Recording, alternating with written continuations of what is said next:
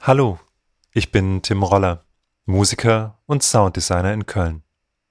Für die zweite Episode meines Beitrags zum On-Podcast habe ich Kai Kantak und Nola Bunke getroffen. Kai ist Bassist, Komponist und Fotograf. Nola ist Künstlerin in Theorie und Praxis. Sie lehrt Philosophie, transdisziplinäres und nachhaltiges Design. Und sie ist Kais Tochter. Ich habe mich mit beiden über Rhythmus und Taktgefühl unterhalten, über gemessene und gefühlte Zeit, über Zeitpunkte und Zeitfluss und darüber, was an einer Bushaltestelle im Kopf passiert. Naja, der Takt ist also die, eigentlich nur die, äh, die Messung der, der durchlaufenden Zeit, während ähm, der Rhythmus dann innerhalb dieser Zeit eine Struktur hat, die äh, nicht unbedingt symmetrisch sein muss. Also so, ähm, Und wenn man das auf die soziokulturelle Kommunikationsgenese irgendwie beziehen will, dann würde das bedeuten, dass man in der Lage ist, abzumessen, wie es sich korrekt wäre zu verhalten. Und dann beweist man Taktgefühl. Und der Rhythmus ist, wie man sich durch das Gespräch bewegt? Ja, ja. da wäre aber die Frage, ob, man, ob es dann wirklich sich um den gleichen Begriff handelt. Aha. Äh, weil, äh, weil, also, ähm, also das, was Nola meint, ist ja mehr so eine Sensibilität im Umgang. Und das hat ja mit dem musikalischen Taktgefühl nicht so viel zu tun. Das hat also mit dem gemessenen Takt, nur ist es natürlich mit dem gemessenen auch noch ein bisschen komplexer. Also es ist ja nun mal erstmal so, dass man, äh, also wenn jetzt ein Computer einen Takt macht und der hat nicht irgendwelche Vermenschlichungsprogramme drauf, dann setzt er den immer genau gerade. Mhm. Und äh, wenn Mensch das schon spielt, kommt da schon eine gewisse wenn auch sehr, je nachdem wie trainiert er ist, äh, geringe Indifferenz rein. dann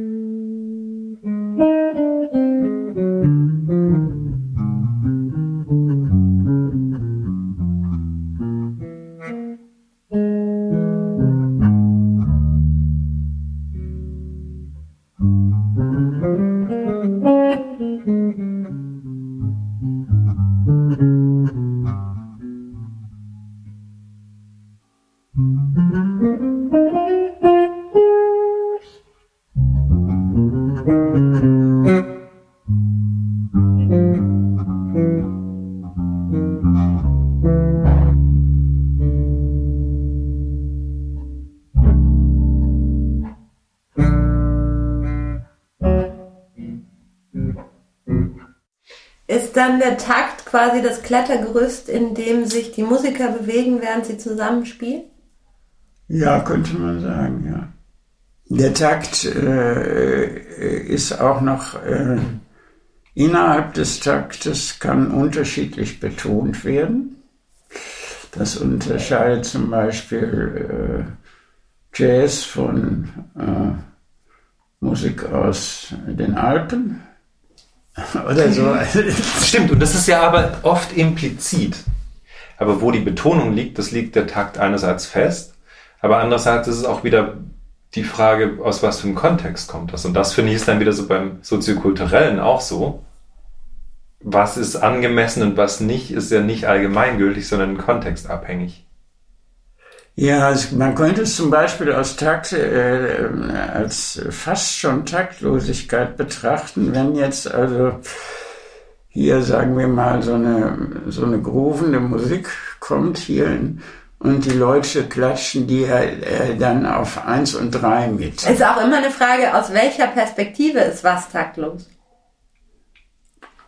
Hm. Naja, das ist ja meistens so, oder was du meinst, ist ja, dass irgendwo so ein gewisses ja, ein Verhaltenskodex vorhanden ist, ähm, an den man sich äh, den man irgendwie verinnerlicht hat oder auch nicht. Implizite und, Regeln. Der ja oder Foucault, der ja auch kulturell irgendwo ja. ein bisschen bedingt sein kann. eine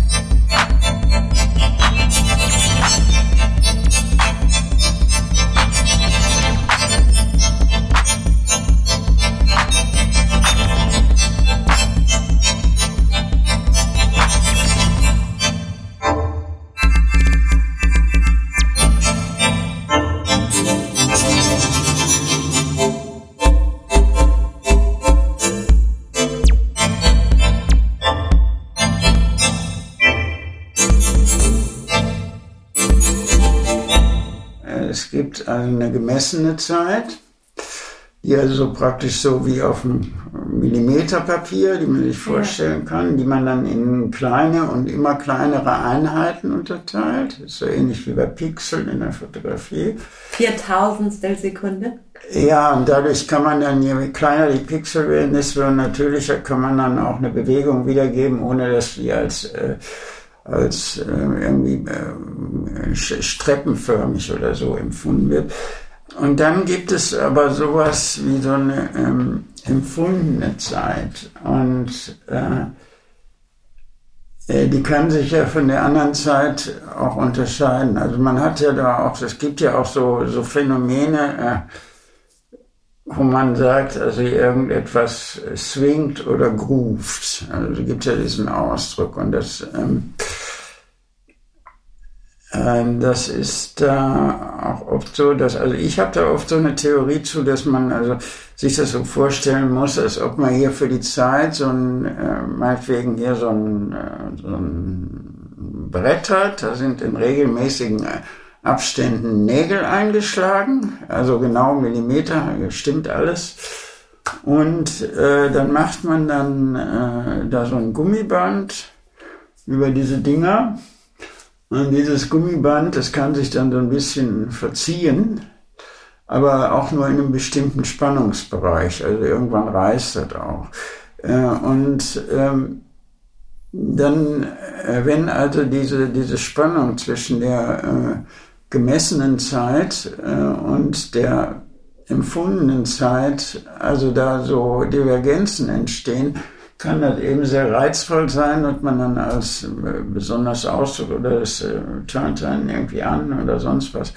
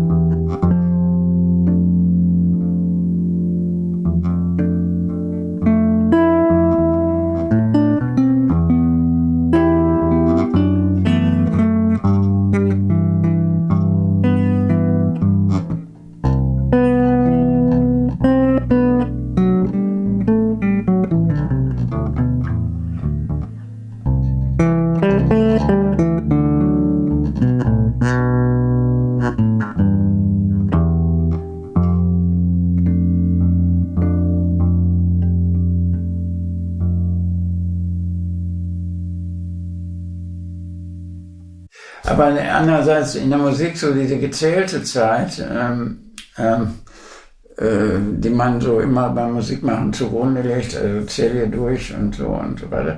Das, das hast du ja, äh, das ist ja nicht für ein Zeitempfinden unbedingt Voraussetzung. Also wenn ich irgendwo stehe und auf den Bus warte, dann machst du in meinem Kopf ja nicht bum, bum, bum, bum, bum.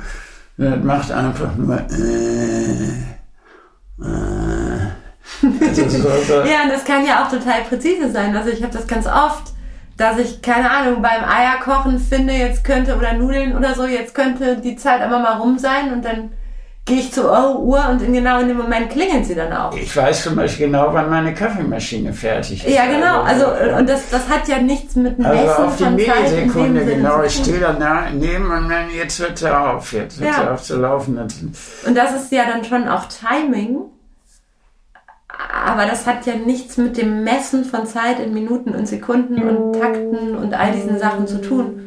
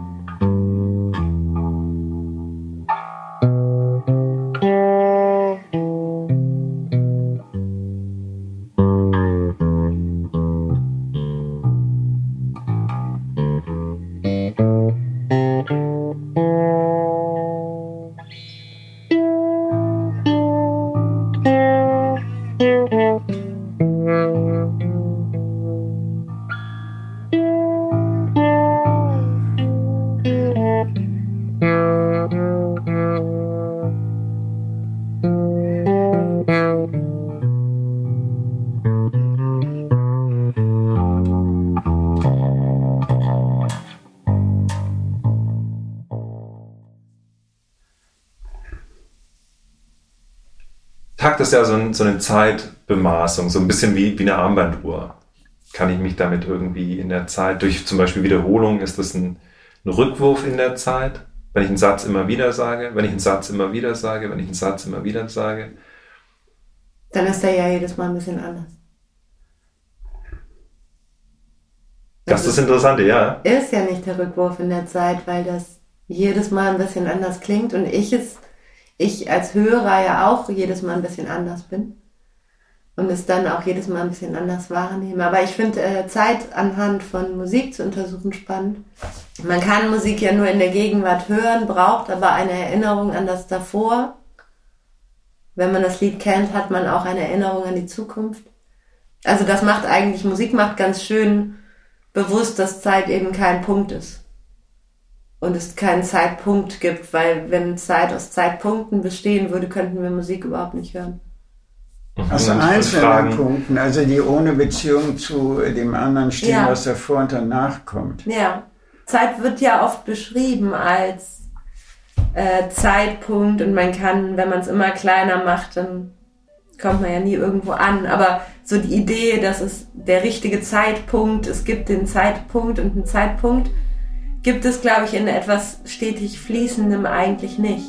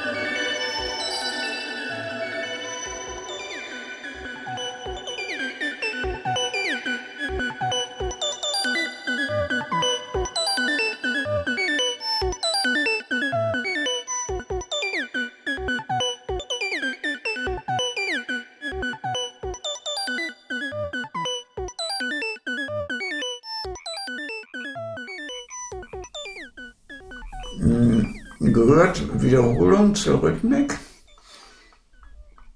Oder nicht zwangsweise? Damit wir sie erkennen können, glaube ich schon. Also, wenn ich da an Bilder denke, dann entsteht die Rhythmik ja zum Beispiel durch Farbigkeiten, die wieder auftauchen. Oder eine Blickrichtung nach oben links wird dann aufgefangen von einer nach, also, ne, solche Dinge passieren da. Ja. Also Rhythmik äh, entsteht durch das Wiedererkennen von etwas. Das muss nicht zwingend eine Wiederholung sein, kann aber eine Wiederholung sein. Oder ich check einen Zusammenhang. Und das kann Wiederholung von etwas sein. Das kann aber auch ein Bezug sein, den ich verstehe, ohne dass es das Gleiche oder eine Wiederholung Jetzt gibt es aber auch so Rhythmiken wie den Wilson-Zyklus zum Beispiel, die wir nicht erkennen, weil sie zu groß sind, als dass wir sie wahrnehmen können. Ähm, Ne, und das ist auch eine Rhythmik. Ne? Die, die äh, Kontinente bewegen sich aufeinander zu und voneinander weg. Und das machen die die ganze Zeit, aber eben so langsam, äh, dass wir hier sitzen können und so tun, als würde das gar nicht passieren. Also damit wir es verstehen können, brauchen wir, braucht es den Wahrnehmenden. Das heißt, Rhythmik ist etwas, was den Menschen nicht braucht. Also nein, Rhythmus. Nein, überhaupt nicht. Es okay. braucht den Menschen nicht.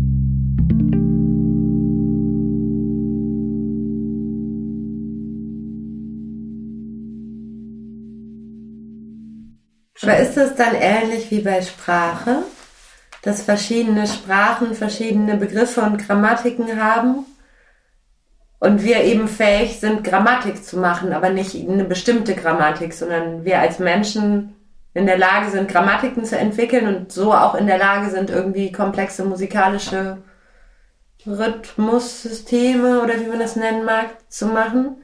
Aber eben sich das ganz unterschiedlich ausformulieren kann, je nachdem, auf welchen Traditionen man aufbaut.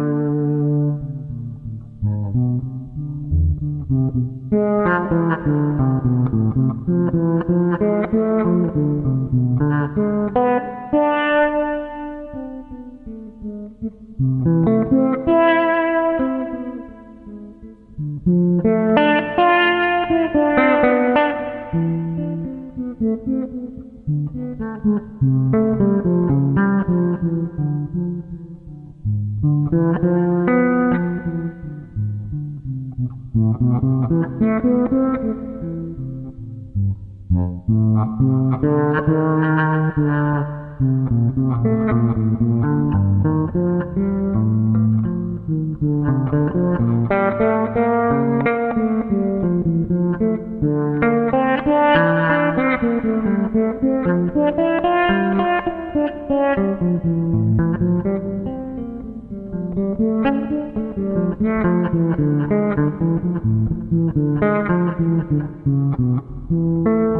you.